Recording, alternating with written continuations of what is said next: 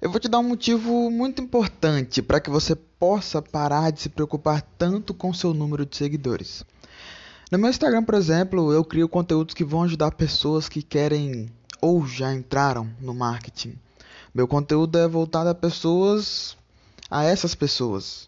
Então, todos que seguem, eu entendo que é porque querem acompanhar o meu conteúdo. E quem deixa de seguir é porque para essa pessoa meu conteúdo é desagradável.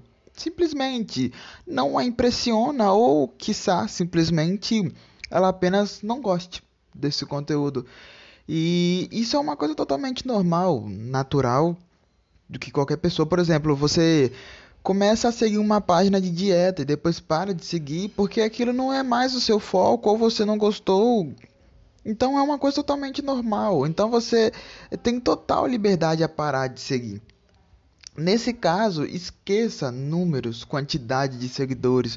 O que adianta ter 100 mil, sendo que só 5 mil interagem? Você consegue perceber isso, entender?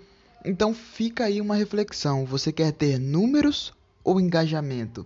Curiosos ou comprometidos? Ilusões ou clientes?